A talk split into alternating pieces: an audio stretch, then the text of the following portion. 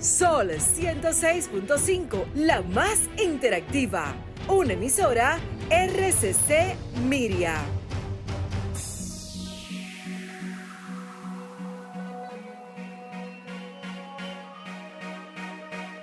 A continuación, por Sol 106.5, Arquitectura Radial, Diseño, Urbanismo, Ingeniería y todo lo referente a la construcción. Arquitectura Radial, con los arquitectos Luis Taveras y Gleinier Morel. Muy buenas tardes, damas y caballeros. Bienvenidos todos a su programa Arquitectura Radial. Un domingo más estaremos compartiendo con ustedes todo lo relacionado al sector de la arquitectura, la ingeniería y la construcción de la mano de un servidor Luis Taveras, Gleinier Morel, mi compañero, y Alejandro en los controles. En los controles. Hoy tenemos temas lamentables, pero importantes. Otras noticias del sector a nivel internacional y nacional también, porque han ocurrido algunos eventos y algunas eh, informaciones en términos de datos y precios en el sector, que es bueno compartirlo con ustedes esta hora del domingo. Le agradecemos que se queden en sintonía con nosotros esta hora y sigamos compartiendo arquitectura radial. De esta manera inicia nuestro programa. Estimula tus sentidos, enriquece tus conocimientos. Arquitectura radial. Pasemos con la frase de apertura de inmediato. Esta frase es de Shigeru Ban, arquitecto japonés, ganador del premio Pritzker y un, un arquitecto que ha revolucionado el sistema constructivo porque lo ha hecho con cartón reciclado, con tubos de cartón reciclado. Escuchen la frase. Creo que el material no necesita ser fuerte para construir una estructura fuerte. La fuerza de la estructura no tiene nada que ver con la fuerza del material. Este es Shigeru Ban, arquitecto que, como bien dije al inicio, trabaja con tubos de papel, de cartón reciclado. Tubos de papel. Yo quiero que usted vea las identificaciones de ese señor con tubos de papel. Usted ve los tubos que, donde vienen enrollados algunas cosas, que al final queda ese tubo de cartón. Sí. Principalmente para las paredes que usan decoraciones de interiores y ese tipo de, de, de papeles. Ese tipo de tubos. Ese tipo. Él usa de diferentes dimensiones, dependiendo. La altura. Y claro, le carga el rollo de papel de acuerdo a la estructura que se calculó para que pueda resistir. Pero son una, una, una arquitectura. Y la durabilidad y, y el asunto y todo eso. Tiene que aplicarle algo para, me imagino. Pero muy interesante. El proceso constructivo lo desconozco, solamente he visto eh, esos elementos y, la, y las edificaciones, pero no sé qué le aplican ni nada. Interesante, interesante. Sí, full. Shigeru Bama. Ban. Shigeru Ban. Shigeru Ban. Shigeru Ban. ¿A usted le gustan esos nombres? Sí. Yo estoy seguro que antes de tú venir aquí al programa tiene que estar una silla sentado. Shigeru Ban, Shigeru Ban, Shigeru no. No, no, no. Nosotros somos conocedores. Ay, ay, ay.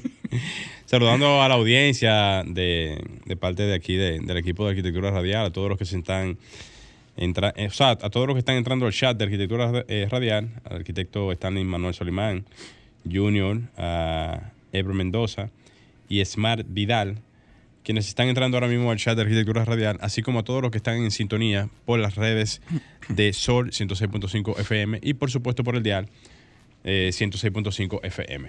Así es. Morel. Adelante. Hay una empresa, esto es un tema internacional, de nombre, yo creo que lo mencionaba aquí, 51 World. Uh -huh. eh, Mundo 51, se llama la empresa. Esta empresa, señores, ha ayudado a más de mala, mil agentes gubernamentales y a empresas en 130 ciudades de, de 8 países a nivel mundial. Ellos se dedican nada más y nada menos que a la creación de gemelos digitales de ciudades. Y gemelos ahí, digitales. Sí. Gemelos digitales. Eso está en boga realmente. Un gemelo digital, para quien no conoce ese, ese concepto, es la generación de una ciudad en 3D. En 3D para conocer las problemáticas y darle solución a través de ahí. Pero eso es, es lo mismo que se está levantando a nivel digital que lo que hay eh, en el mundo real. Y ellos lo que hacen es promover inmobiliarias ahí dentro, dentro de todo el servicio que ellos brindan. Uh -huh.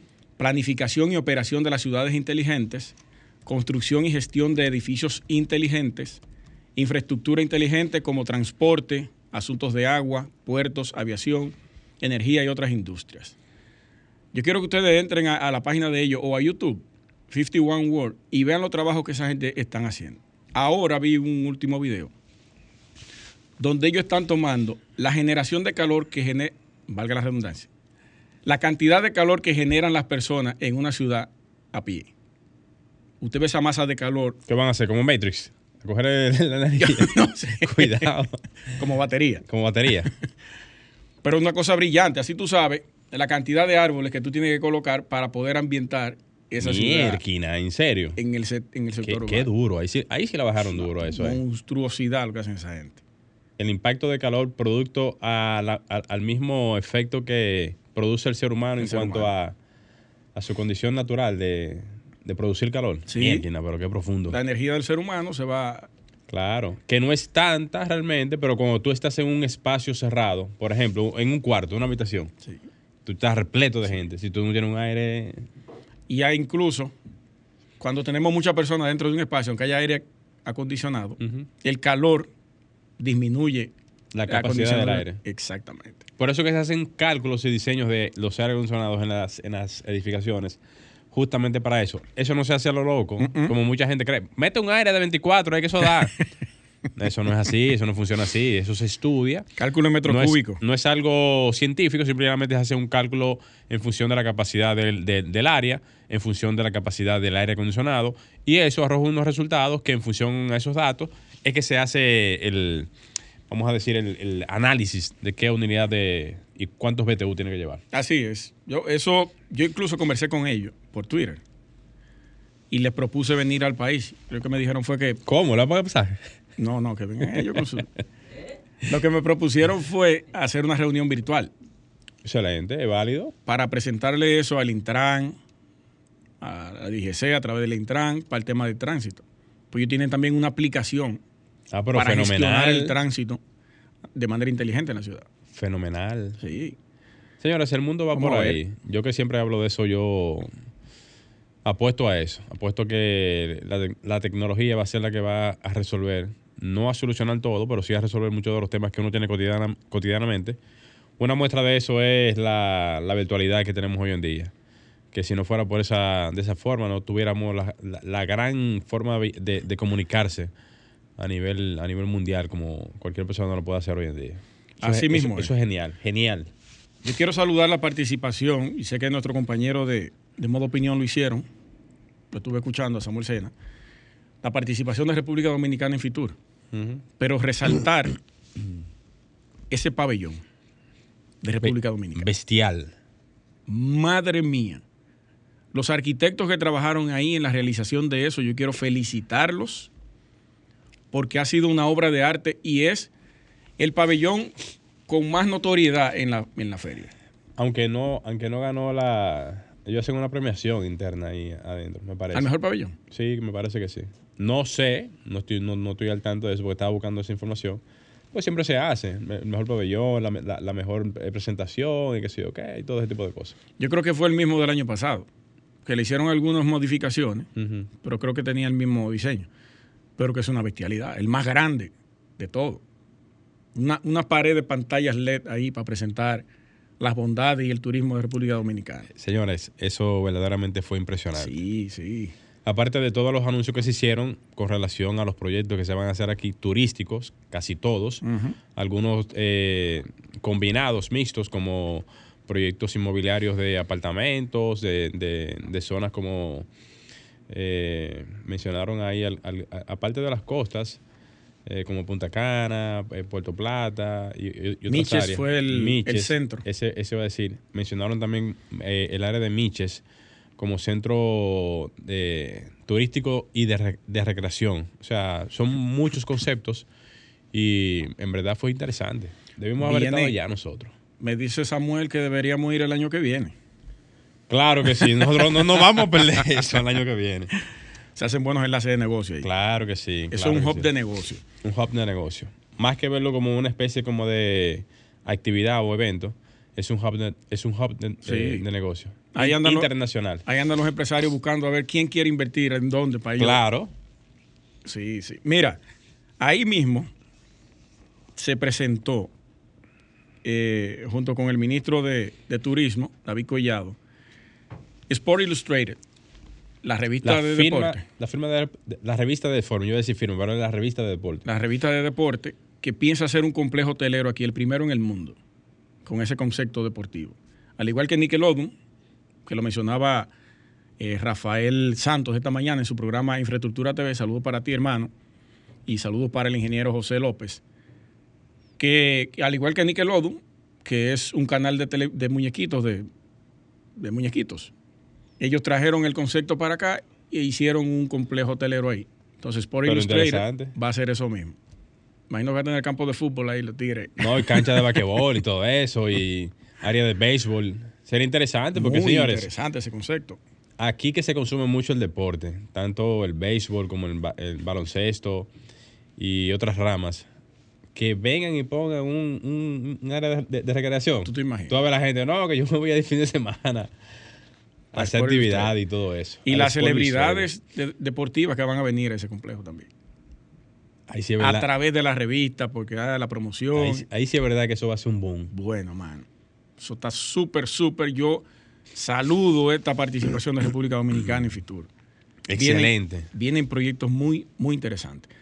Creo que la inversión va a ser de tres mil y pico de millones de dólares. Lo que se va a Casi generar. 4 mil millones de dólares se van a invertir aquí en una, vamos a decir, en un lapso de tiempo de algunos 10 10 a 15 años aproximadamente, quizás menos. Y eso, eh, señores, eso representa o denota 200 mil y pico de millones casi. la importancia o, vamos a decir, la, la seguridad que tienen los inversionistas in- internacionales en el país en materia de estabilidad, en materia de dinamismo económico, en materia de todo, todo lo que representa las inversiones. Nadie invierte en donde, no, en donde no, no se siente con la garantía de poder ver en el futuro un retorno de esa inversión. Totalmente. Nadie. Y esa apuesta internacional refleja la seguridad que existe a nivel macroeconómico y también de lo que es la parte de, de esas inversiones en la parte hotelera, que ya tenemos muchísimos años representando muchísimas empresas internacionales en ese sentido. Deben, deben eh, eh, tomar eso en cuenta las instituciones supervisoras de obras de la confianza que están teniendo las empresas internacionales. Entonces hay que brindarle seguridad en términos constructivos aquí, a propósito de los temas que venimos esta tarde a conversar con ustedes. Bueno. Alejandro, vámonos al primer cambio. Señores, no se muevan que venimos con más en Arquitectura Radial. Señores, continuamos en Arquitectura Radial. Recuerden que pueden hacer su llamada a los teléfonos o al teléfono de cabina al 809-540-1065 para que externe su preocupación, su inquietud o cualquier problema que tenga en su sector o su vivienda y podamos conversarlo con ustedes. Pasemos con el comentario del compañero Gleiner Morel. Gracias, colega. Y aprovechando y saludar a Julián Ramírez, que nos escribe por el chat de, de Instagram y que nos dice, hola, soy Julián, maestro de construcción. ¿Por qué no se promulga una ley de incapacitación de los maestros de la construcción vía el CODIA y obras públicas en donde se pueda dar una licencia para poder ejercer como maestro de construcción? Bueno, yo te respondería, Julián, que eso se, se hacía anteriormente. ENACO hace eso. ¿Eh? ENACO, la institución. Sí, y Obras Públicas validaba esa certificación como maestro constructor y te otorgaba o te otorga una licencia que te dice o te valida para esas, eh, o sea, para que, te- para que tú puedas hacer, o sea, para que tú puedas tener una, un, un carnet que te diga que tú eres un maestro legalmente constituido, Esa por decirlo de alguna tecnificación, manera. sí. Esa tecnificación de, de maestro constructor. Cosa que no se hace desde hace muchísimo tiempo. Yo creo que muy pocas personas pasan por ese filtro, muy pocas personas. Me, me encantaría escuchar a una persona que me llame aquí o llame aquí al programa de radio al 809-540-165 y que puede cernar si ha hecho ese tipo de solicitud en algún tiempo corto, ya sea de aquí a uno, dos, tres años, cinco años, no importa el tiempo. También tú te puedes acercar a la, a la Asociación de Maestros Constructores. Sí, hay una asociación, no sé si funciona como Sí, tal. sí, ellos están ahí. Lo que pasa es que no se, no se dejan notar que me gustaría invitar al presidente de Maestros Constructores aquí. Sería interesante. Sí, escuchar tanta- qué han hecho ellos y cuáles son sus puntos de vista. Nosotros que atacamos mucho esa, esa parte, pero no es con la finalidad de denostar al maestro constructor, sino Jamás. de, de poner cada renglón en su lugar donde le corresponde, porque independientemente de las funciones, siempre hay diferentes jerarquías en cada uno de los estamentos, hasta en el Estado dominicano, desde un presidente, un vicepresidente, eh, ministros y demás. Eso funciona igual en todas las áreas. Hasta en, un, hasta en una empresa hay un presidente de empresa, hay un administrativo y así sucesivamente. Las jerarquías existen justamente para eso. Entonces, voy a pasar. Antes de, iniciar con su comentario, hay una llamada aquí. Vamos, vamos a arriba, vamos a ver. Muy buenas tardes. ¿Quién nos habla y desde dónde? Buenas, ¿qué tal? Escúcheme. Quería preguntarle, la compañía que ustedes mencionaron hace un rato, 51 algo, que presenta la ciudad tipo digital, algo así. Sí, sí. 50, ajá, 51 Word, como mundo en inglés. W-O-R-L-D. Lo puede buscar en internet, 51 Word, y ahí pueden conseguir la información que a lo mejor anda, anda buscando, aunque no sé si está en línea, se, fue. Muchas gracias. Sí, ah, estamos a la orden. Gracias. Perfecto. Gracias a usted por llamar. ¿eh? Bien, excelente. anotando el don. Vamos arriba. Miren, señores, si ustedes ya saben lo que pasó este fin de semana, en esta semana, y ya tenemos ya unos cuantos días desde el hecho que prácticamente ha destrozado muchísimas familias allá en, el área de La Vega. Y ahora mismo nosotros nos estamos haciendo diferentes preguntas en, relación al tema.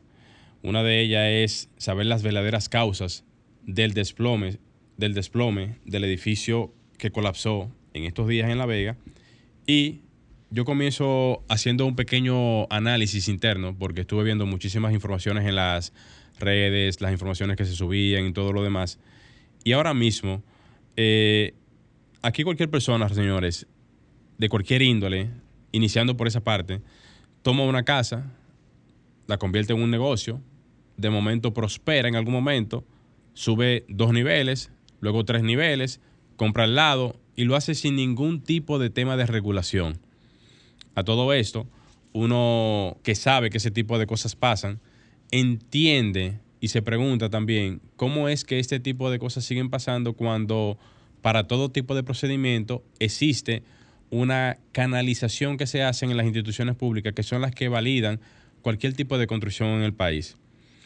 Eh, en Estados Unidos, el cuerpo de bomberos tiene que tener los planos para cualquier tipo de asunto, desastre que se haga, cualquier tipo de situación de emergencia, de cada de, cada proyecto que se tiene en, Estados Unidos. Pongo el ejemplo de Estados Unidos porque cuando pasan situaciones de incendios, desastres naturales y demás, las autoridades que tienen que ver con la parte de emergencia son las que tienen que directamente ir a acudir a hacer el levantamiento o el rescate puntual para poder ser eficientes en este sentido. Pero adivinen qué, los cuerpos de bomberos de aquí de República Dominicana no cuentan con esa información y si la tienen, pueden ustedes estar seguros de que es muy mínima la información que ellos pueden tener en ese sentido. Y cuando yo hablo en, ese, en ese orden, me refiero a todos los cuerpos de bomberos de aquí de, República Dominicana, así también como lo que, lo que es la, defensa civil. Otro punto importante que, eh, que yo entiendo que se debe de, de, canalizar es que ahora mismo, y más bien en lo adelante, para poder cambiar ese escenario que tenemos, que pasó ahora mismo en La Vega, pero uno quiere evitar o quiere pensar de que eso no vuelva a pasar en ningún otro área de República Dominicana, aunque lamentablemente, aunque, aunque decirlo, eso va a pasar de nuevo. Oigan que se lo estoy diciendo, va a pasar de nuevo, ya sea en, en circunstancias parecidas o si viene un sismo de alguna naturaleza un tanto alta, que espero que nunca venga por aquí, y menos como el que pasó en Haití hace como ya 10 o 12 años, en donde prácticamente el sismo casi llegó a 8. creo que fue 7.8 en, en la escala de Richard. Y a propósito de eso, yo entiendo que la única forma de poder garantizar que las estructuras de las edificaciones puedan tener algún tipo de regulación en lo adelante, ya que las mayorías ya están construidas y que ya están hechas bajo el tema de la informalidad, de la ilegalidad, es que por vía de una ley que se pueda establecer para poder indicar que toda construcción en la República Dominicana que se haya hecho sin las debidas documentaciones y en los debidos procedimientos contractuales a nivel de tramitación de proyectos, tanto en la alcaldía como en el Ministerio ahora de la Vivienda, si no fueron procesados de este tipo, que se identifiquen cada uno de ellos y que se puedan notificar directamente en un letrero que indique cuáles son estos edificios que no cumplen con estas características para que si es un comercio, la persona que vaya a visitar ese comercio sepa que ese edificio no cumple con ningún tipo de característica hasta tanto no haya hecho las adecuaciones estructurales que amerita el mismo edificio y que por ende las personas que vayan a visitar esa edificación estén conscientes y claras de si el edificio cumple o no con este tipo de regulaciones. Si la persona ha sido notificado al edificio o al, inmueble o el negocio que haya hecho cualquier tipo de remodelación, amplitud vertical o horizontal, y no haya pasado por ese filtro institucional, tan sencillo como lo expliqué hace rato, que se notifique con un letrero indicativo en el frente de la, de, la, de la, o sea, del inmueble para que el mismo pueda ser visiblemente identificado por cualquier persona que vaya al lugar. Y esto automáticamente le va a generar automáticamente una especie como de, como cuando la persona comete algún tipo de infracción que, que, se le penaliza y que esta persona o el, o el inmueble o el dueño del inmueble pueda decir, ah, no, espérate, si la gente ve este letrero, no va a venir a mi, a mi negocio. Por ende, yo voy a tener que obligatoriamente adecuar las condiciones estructurales de este edificio, hacerlo como se supone debe de hacerse y garantizar en el tiempo, rápidamente, en un lapso no, no, no muy largo, que todas las construcciones comiencen a buscar la manera de actualizarse en materia de adecuación estructural. Y que esto pueda garantizar en el tiempo de que si pasa algún tipo de situación sismológica o si pasa algún tipo de situación como lo que pasó en estos días, que todavía no se sabe con exactitud qué fue lo que pasó, yo tengo mis conjeturas, pero no me voy a adelantar ante las autoridades para que puedan arrojar sus investigaciones, que este tipo de asuntos tengan un marco obligatorio de cómo regularse. Porque aquí, aparte de que el tema de la informalidad está siendo la que eh, genera más del 95% de las construcciones en el país son informales. Y abro el abanico porque cuando tú vas a obras públicas y ahora el Ministerio de la Vivienda y tú ves los proyectos que se tramitan ahí en el ministerio, tú te puedes dar cuenta que las cantidades oscilan entre los 1.500, 2.000 proyectos que se tramitan al año. Entonces, eso te da una idea, una cifra más o menos aproximada cuando tú puedes quizás irte a, al departamento que tiene que ver con, asuntos inmobiliarios, eh, no me acuerdo la institución ahora cómo, cómo, que se llama, o cualquier otra institución que te pueda validar este, este, este dato, te das cuenta de que la gran mayoría de construcciones que se hacen en el país son informales. Entonces, esto da un traste de información y te da a entender de que la gran cantidad de proyectos que se hacen en el país no cuentan con este tipo de, de, procedimientos. Y ojo con esto, me voy a ir ahora a la parte del tema de las aseguradoras, que por cierto vamos a hacerle una llamada a Luther Díaz, que estuvo aquí conjuntamente con Pedro Clisante la semana pasada, para que no hable de ese tema, porque debe de existir también algún tipo de monto específico para las personas que tienen edificaciones que no cumplen con algún tipo de condición de legalidad, porque si tú vas a asegurar, como muchas veces pasa, personas que tienen negocios, que van a asegurar sus negocios, sus inmuebles y demás, si no tienen o no cuentan con todos los permisos que se deben de otorgar legalmente el Estado Dominicano para que cuando tú vayas a asegurar algún tipo de inmueble, si no lo tienes, que el monto de la prima sea totalmente diferente, más caro, porque el riesgo es mayor. Entonces, hay una serie de condicionantes que yo entiendo que son las que hay que estudiar dentro de lo que es el, escenario que tenemos nosotros, porque aparte de eso, también hay otros aspectos y detalles que ya yo lo he mencionado aquí anteriormente, que tienen que ver con el tema de la regularidad con que se construye, con la regularidad con la que se hacen las edificaciones, con la no participación de los profesionales del área de la construcción en este sentido. Y cuando yo estuve en el CDN de Arquitectura el año pasado, en el CODIA, hicimos una presentación justamente para poder, eh, o sea, para poder presentar una posible solución para el tema de la fiscalización de las construcciones en todo el territorio nacional. ¿Con miras a qué? con miras a darle una plataforma o una estructura de seguimiento para todo el profesional que está en las calles día a día y que son más de 40 mil profesionales, que es un ejército completamente, y que pudiese dotar al, profesional de la arquitectura, ingeniería y agrimensura de una, de una estructura digital con la cual poder hacer notificaciones de todas esas construcciones que se están haciendo sin ningún tipo de, de requerimiento y dotar al CODIA como asesor del Estado de una estructura con la cual ellos puedan tomar la decisión o pasar la información a las instituciones públicas y presionar de una manera eficiente, de una manera práctica, a todas las instituciones que tienen que ver con, estas, con estos entornos para que así se le pueda dar la participación al profesional y también conjuntamente a estos proyectos de que se hagan bajo el criterio que se supone deben de hacerse. A todo esto, finalizar con esta parte y decirle que si no viene una ley directamente desde presidencia, directamente desde el Congreso, que haga normar, y esto no tiene que ver nada con la, reciente ley de, de, de, de ordenamiento, gracias, del ordenamiento territorial, no tiene nada que ver con esto, porque estuve revisando la ley y no habla nada absolutamente de, de esa parte, que plantee el hecho de que cada construcción, y eso puede ser hasta un decreto, cada construcción hecha aquí en el país, ya sea institucional o privada, que deba de cumplir con estos, con estos lineamientos para que en el futuro, no muy lejano, 5, 10, 15 años, se puedan haber normalizado prácticamente gran mayoría de las construcciones del país.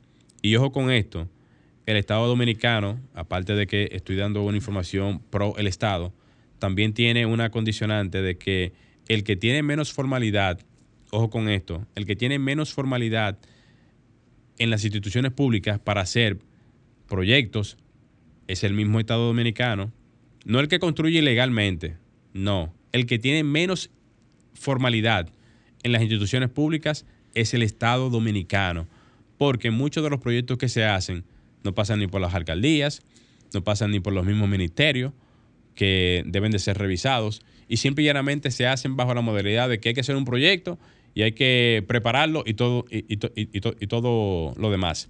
Pero esos proyectos deben de pasar por un filtro institucional del mismo Estado, en las mismas instituciones, para que se puedan validar, para que se puedan hacer los chequeos, para que se puedan hacer las revisiones.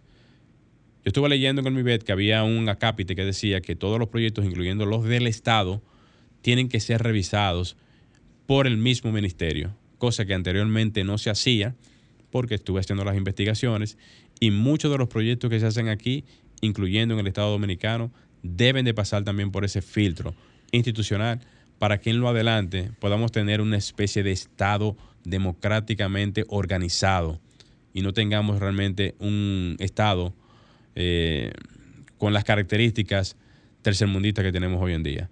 Alejandro, vamos a hacer un cambio. Señores, no se muevan, que seguida retornamos con el comentario de Luis Taveras. Bien, señores, continuamos en Arquitectura Radial. Aprovechar y de paso mandarle saludos a los que están en el, chat de Arquitectura Radial. A Yacel, al arquitecto Home Plus, a Andy Troncoso, a Agustín Baldi, a Núñez, Ezequiel Frías. A Agustín Balbi. Agustín Balbi. Sí. Anabel eh, Richie, a Big, Big Raúl, Jaroide y Eleazar León. Saludo para todos ustedes. Y saludar a Mari, que dijo que estaba en sintonía. Ah, saludo para ti, Mari. Sí. Saludo para ti. Saludos a todos y gracias. Señores, tenemos en la línea ahora mismo a Luther Díaz, licenciado Luther Díaz, quien estuvo con nosotros la semana pasada conjuntamente con Pedro Clisante, quien aprovechamos y le hicimos una llamadita ahora en la tarde de hoy para que nos pueda hablar un poquito sobre el tema que teníamos la semana pasada y que a propósito de lo que pasó justamente con el escenario de La Vega, con el colapso de La Vega. Quisiéramos saber su opinión con relación a los detalles a nivel de pólizas de seguros y temas relacionados en este tema. Saludos. Sí, buenas tardes, jóvenes. Gracias nuevamente por la invitación. Excelente. Siempre es un honor tenerte por aquí. Mira, Lute, yo estoy casi seguro de que por la naturaleza de, esa, de ese establecimiento, de ese negocio, debió estar asegurado. De seguro que sí. Cierto, cierto. Entonces ya de aquí en adelante te dejamos el escenario a ti para que explique. Bien. lamentablemente, por decirlo así, lamentablemente muchas veces la gente se, se enfoca más en tener el seguro eh, cuando tienen como compromiso un préstamo. Ya después que tú tienes el bien pagado completo que es tuyo, te descuidas de eso. Esperemos que este no sea el caso. Sí. Este, como ya es un edificio ya establecido y con, completo en su totalidad y funcionando eh, a su cabalidad, las pólizas que, que aplica en este caso es la póliza de incendio y líneas aliadas. Se llama incendio porque su, su cobertura principal es, la, es el incendio y ya hay varias líneas aliadas, que como se llama, que son las otras coberturas que, que aplican. En este caso tenemos la cobertura de colapso de estructura, que está dentro de la póliza de incendio. Sí. Bien, junto con la póliza de incendio, eh, hay muchas coberturas más, pero junto con la póliza de incendio tenemos la póliza de responsabilidad civil, que es la que cubre, perdón, que es la que cubre daños a terceros en caso de este tipo de daños. Sí. O sea, es, ese edificio, ese negocio como tal, debería tener esas dos pólizas primordialmente, que es lo que más fácil uno puede tener una reclamación por ese tipo de pólizas. En caso de que no la tenga. Ay. En caso de que no la tengan, lamentablemente, eh, en buen español, hay que apelar al, al, al, al poder del bolsillo para poder resolver ese tema. Madre mía. Eh, en el caso de, vi que hay una casa que estaba al lado del edificio que fue afectada y unos dos, tres vehículos también fueron aplastados. O sea, hay una responsabilidad civil fuerte, porque puede ser un vehículo que te vale 100 mil pesos, pero puede ser un vehículo que te vale 800, 900 mil pesos. Sí. O hasta dos millones de pesos. Exacto. Aparte que gracias a Dios, eh, bueno, gracias a Dios por una parte, pero lamentablemente hay un empleado que, que falleció. También se pudo haber tenido en- inicialmente una póliza de, de accidentes personales para los empleados, aunque ellos están cubiertos ya por la TCS y su seguro médico, pero básicamente los seguros médicos no te cubren el seguro de vida. Claro. Entonces, se pudo haber tenido o una póliza de accidentes personales con una cobertura de un monto mínimo de vida o una póliza de vida como tal para los empleados que estaban trabajando ahí o que están trabajando ahí a nivel general. ¿Tú entiendes en que el ellos, que ellos eh, no que deben, sino que lo que ellos deberían hacer ahora, lo dije como quiera, sería Sí. apelar a demandar a- al propietario? Eh, Por daños. demandar, bueno, Porque ah, tú hubo como 14 personas que fueron levemente heridas, aparte de los que, afectadas. los que quedaron debajo de los escombros, sí. Mm, No. Por- en el caso de la, la destrucción del edificio, recuérdate que no depende del propietario del edificio. A quien habría que demandar sería a quien estaba remodelando el edificio. Por alguna Oh, ay, razón. X fue quien causó, hasta donde se sabe, o es posible que se sepa, porque por eso nos faltan uno o dos meses para tener un informe definitivo al respecto Así es. Si así se determina, pues eh, quien estaba realizando la, re- la remodelación en ese momento es, sería la responsable directa. El propietario de manera indirecta porque era en su, era en su propiedad que se estaba haciendo. ¿Y qué Pero- pasaría, y, y qué pasaría, Luther, si se da el escenario que siempre se da en la mayoría de los casos? No quiero decir que sea el caso, pero si, ¿qué pasa si se darían? Hay dos casos, dos posibles casos. Uno de que haya sido un profesional del área de la construcción, arquitecto o ingeniero, que haya estado al frente de eso, y otro que haya sido un maestro constructor que haya estado al frente de la obra, en donde posiblemente las instrucciones hubiesen dado, se hubiesen dado directamente del mismo dueño. ¿Qué pasaría en ambos casos? ¿Cuál sería la- el, el alcance de, la responsabilidad? En ambos casos la responsabilidad civil es, es total tanto del maestro constructor como el dueño de la obra. Y si, en su- si no tenían póliza de seguro, pues lamentablemente hay que ejercer una fuerza civil sobre ellos. Y eso se va a tribunal y hasta que se determine una sentencia respecto a eso. Madre mía, según la, según las los medios de comunicación, la información que hemos manejado y que hemos estado manejando, no es nada certero, son hipótesis que se han planteado, todavía no tenemos un resultado, como Sí. tú bien dices. Eh, el dueño es quien había cambiado, solicitó primero un servicio de un ingeniero y luego ese, como le recomendó no hacer el procedimiento, se buscó otra persona. El dueño está implicado directamente. Sí, es obvio, porque Dentro de lo que quien- hemos leído, no lo estamos diciendo nosotros. Exacto. El dueño del edificio o, o del negocio es quien da las pautas o autoriza que se haga una u otra cosa. Pero Correcto. yo te puedo autorizar a ti a limpiar mi casa, pero tú limpiándola causas un daño a tercero, tú eres el responsable, aunque yo soy responsable indirecto porque es mi casa. Pasa aquí lo mismo. Qué vaina. Es un, es, un, problema serio y doble. Es complicado. Hay, hay, hay, muchas vertientes ahí a nivel legal. Claro que sí, claro que sí. Aquí se da mucho un caso, y ya para finalizar, eh, se da mucho un caso de que comúnmente el que paga, manda. Eso pasa en casi todos los escenarios. Y muchas veces uno, como profesional del área, hace recomendaciones a clientes para que se hagan tal o cual cosa, dependiendo del tipo de proyecto que se, que se necesite. Y muchas veces los clientes, por no llevarse del mismo profesional, lo que hace es que obvia la recomendación y por cuenta propia busca a quien le da su gana o a cualquier persona, a quien quiera, para decirle, mira, yo quiero que se haga esto y ya.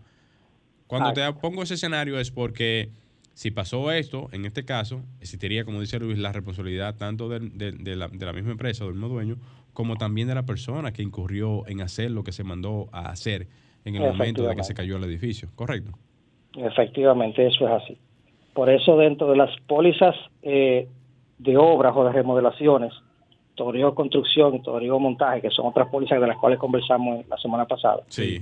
existe una, una, una cobertura que se llama responsabilidad civil cruzada que es precisamente eso, donde se involucra el dueño de la obra, quien construye y los contratistas que están involucrados ahí, de manera que si hay algún daño a tercero, como en este caso, si hay alguna demanda que surja sobre eso, pues cada quien va a tener su parte y va a estar de manera nominativa en la póliza y se va a saber a quién eh, es que se va a, a, dirigir la demanda en caso de.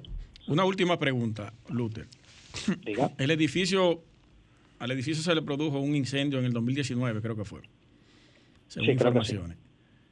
¿Qué pasa en términos de póliza de seguro cuando una edificación resulta con daños como este?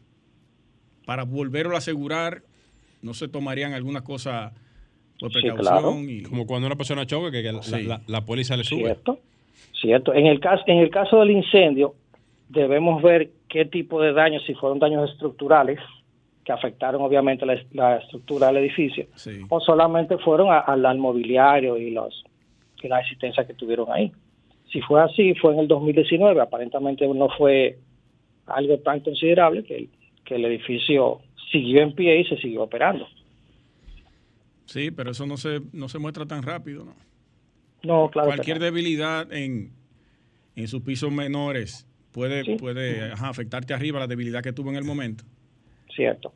ahí... tiene, ahí la aseguradora tiene su cuota, porque cuando se reporta un, un, daño en un edificio o en un negocio, se envía peritos a, revisar eso. Sí. E incluso luego que se repara, la aseguradora puede tomar la, decisión de mandar nuevamente a inspeccionar a, ver cómo quedó todo, si todo está correcto, porque ellos son los que tienen el, el, aval de, de la inversión en sus manos.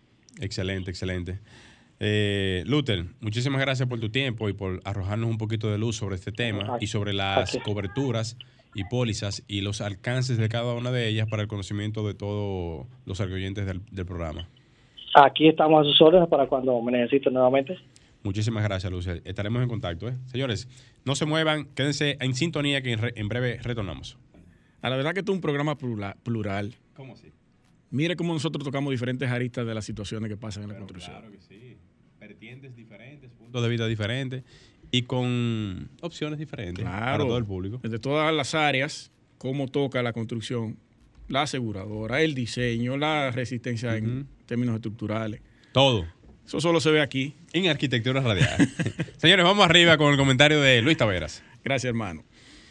Señores, es inevitable no hablar del tema que está en el tapete mi compañero Morel lo abordó, entonces me toca a mí tocarlo también desde un punto de vista que estuve conversando en el programa anterior, Modo Opinión, junto a Samuel Sena, que me brindó la oportunidad de poder también plantear algunos puntos, puntos que ya han sido mostrados a través de medios de comunicación y hemos venido leyendo desde el mismo miércoles, miércoles a mediodía que se produjo este colapso, esta terrible tragedia donde lamentablemente perdió la vida una jovencita que había dado a luz y su criatura solamente tenía tres meses. Nosotros siempre hemos dicho aquí en arquitectura radial, la arquitectura es brillante, la arquitectura es genial, la arquitectura es arte y ciencia, pero también la arquitectura y la ingeniería son máquinas de matar. Y cuando usted asume un proyecto, arquitectónico, usted debe hacerlo con responsabilidad, como yo dije en un live que hice el mismo día, aunque usted vaya a hacer una letrina, haga esa letrina con conciencia y con los requerimientos profesionales que a usted le enseñaron en la universidad. Esto es solamente un llamado, no estoy culpando a nadie porque yo no sé nada de lo que pasó ahí todavía. Nadie sabe nada. Solo hacer esa exhortación porque miren cómo perdió la vida una persona dentro de un espacio habitable. Como le decía Le Corbusier, la arquitectura es una máquina de matar. No, la arquitectura es, la casa es una máquina de habitar, perdón. Entonces yo le agrego a eso también, es una máquina de matar, porque hay riesgos ahí dentro que hay que tomar en cuenta como profesionales a la hora de diseñar. Diseñar nosotros los espacios que la gente necesita para sentirse confortable en un lugar.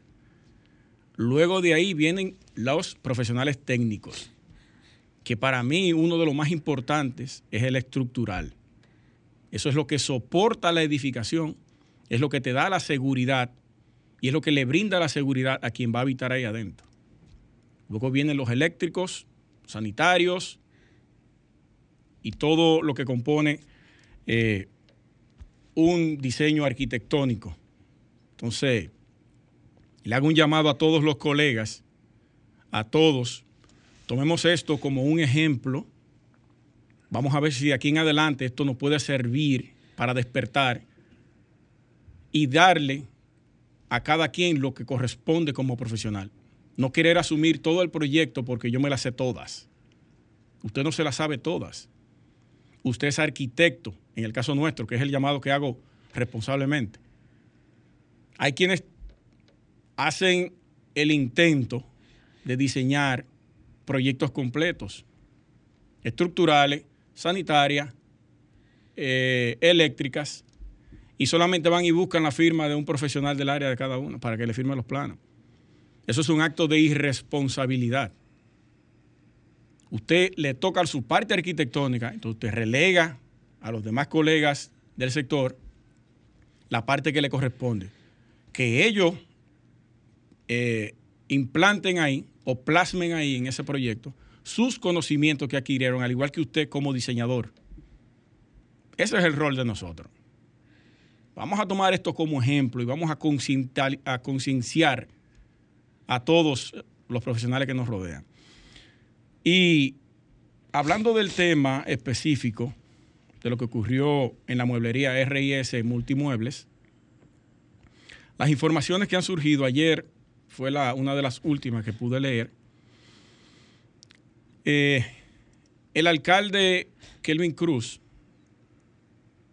también el presidente, alcalde de La Vega, presidente de FEDOMU, Federación Dominicana de Municipios, manifestó que está a la espera de las, de las investigaciones que iniciaron los técnicos. Pero escuchen qué técnicos él mencionó, que para mí no tienen nada que ver en esto. Los técnicos de la Policía Nacional, los técnicos de los bomberos y los técnicos de la Defensa Civil. Tres instituciones que no saben ni papa de lo que es una estructura, eh, un sistema estructural. No saben de eso. ¿Qué hacen esa gente ahí? O se equivocó el alcalde, o se equivocó el periódico. Hay que ver si fue un error de redacción.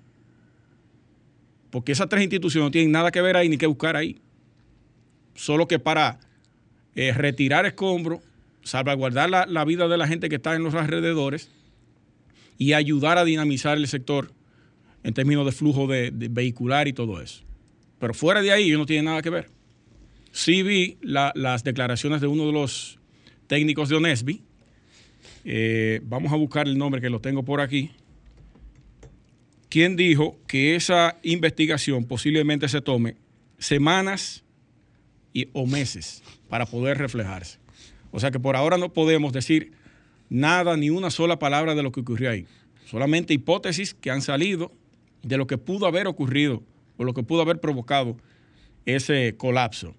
El ingeniero Galvis Ramón Núñez, que es encargado regional norte de la Oficina Nacional de Evaluación Sísmica y Vulnerabilidad de Infraestructura y Edificaciones ONESBI. Esa es la real institución que tiene que estar al frente de esta comisión. Y es la que está al frente. No sé por qué aquí el alcalde mencionó a estas tres instituciones, a la policía, a los bomberos y a la defensa civil. Que sí, en los primeros auxilios ellos sí estaban ahí.